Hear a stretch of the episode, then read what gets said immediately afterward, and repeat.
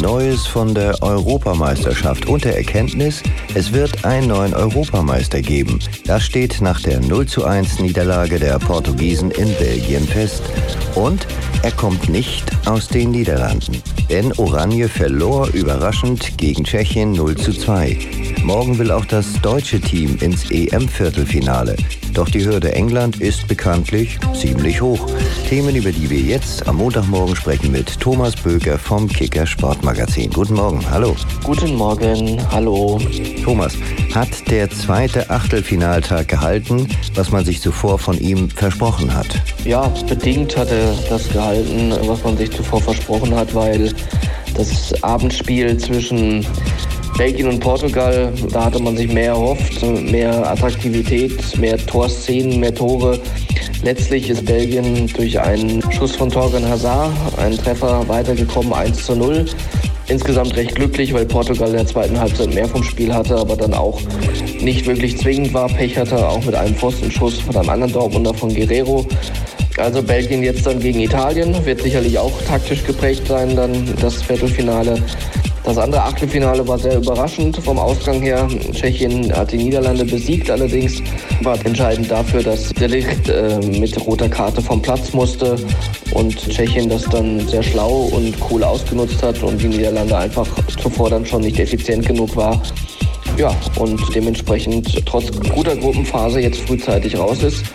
Und äh, Tschechien trifft dann im Viertelfinale auf Dänemark. Morgen 18 Uhr geht's in Wembley gegen England.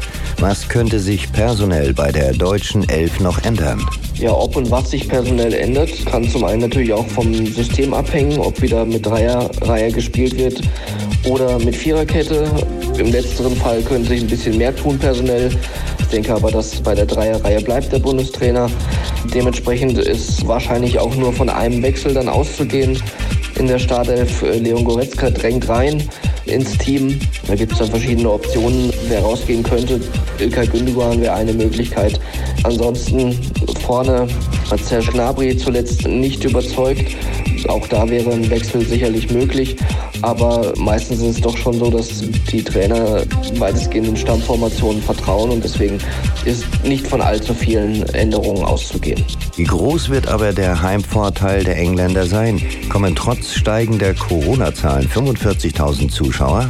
Ja, wenn man nur die Zuschauer nimmt, dann ist der Heimvorteil der Engländer natürlich schon groß. Auf der anderen Seite kann diese Kulisse dann auch im Zusammenhang mit dem Erwartungsdruck, der in England sehr, sehr hoch ist in Wembley, der kann dann auch mal lähmend sein und nicht beflügelt, äh, je nachdem vor allem, wie das Spiel verläuft. Wenn es Deutschland gelingt, in Führung zu gehen, dann werden die Zuschauer dort schnell unruhig, werden pfeifen und äh, sind jetzt dann nicht so ähm, gut darin, die Mannschaft zu unterstützen. Anders natürlich, wenn, wenn England äh, einen besseren Start hat ins Spiel, dann kann so eine Kulisse auch tragen. Also von daher muss man da mal abwarten. Und ja, steigende Corona-Zahlen in England, trotzdem jetzt mehr Zuschauer. Das Ganze ist natürlich ein, ein riskantes Spiel. Man kann nur hoffen, dass alles ja, gut ausgeht. Nebenbei oder vor allem hoffen wir natürlich dann auch natürlich auf ein richtig gutes Spiel zwischen England und Deutschland. Vielleicht ja auch mit dem besseren Ende für Deutschland, obwohl das nach dem Spiel gegen Ungarn schon eine erhebliche Leistungssteigerung erfordert. Vielen Dank an Thomas Böker vom Kicker Sportmagazin. Dankeschön. Bis bald.